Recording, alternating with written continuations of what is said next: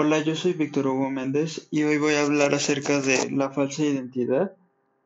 y de la falsa identidad eh, como ciudadanos. Bueno, una falsa identidad es un estilo con el que una persona se identifica, sin embargo no lo es, nada más simula ser así. Por ejemplo, una persona que, que según acepta los gustos y preferencias de los demás, eh, pero, por ejemplo, en el caso de, de los homosexuales, esta persona puede decir que los acepta y que incluso ella tiene amigos así, pero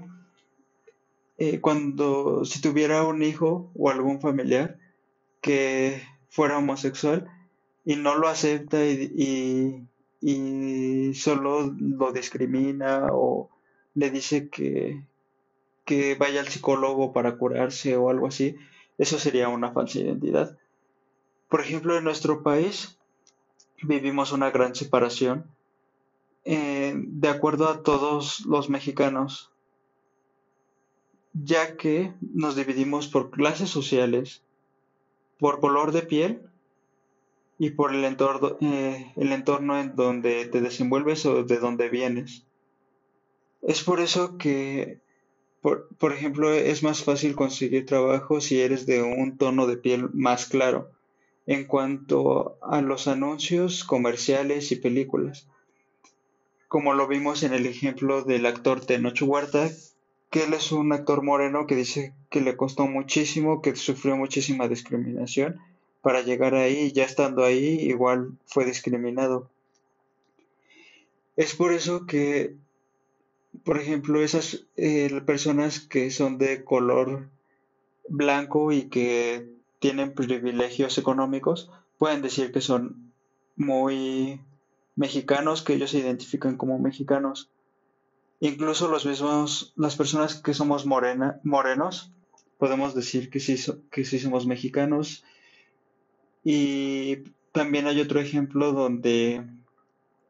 donde a las personas que son morenas les hacen una entrevista en la calle y les dicen que si se consideran indígenas.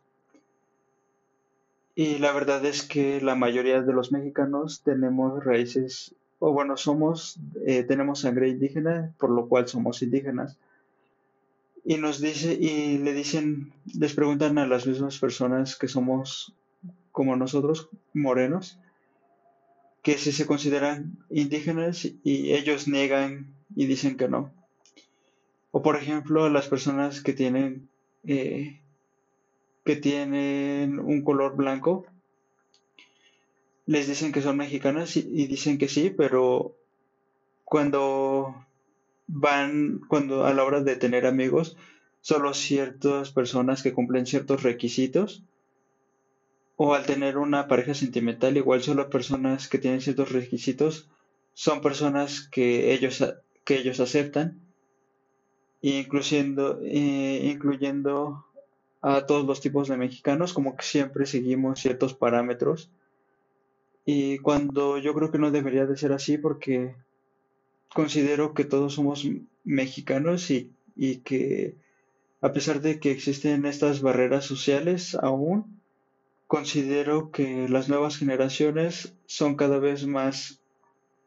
eh, conscientes de que eso no tiene nada que ver y no porque seas de alguna forma,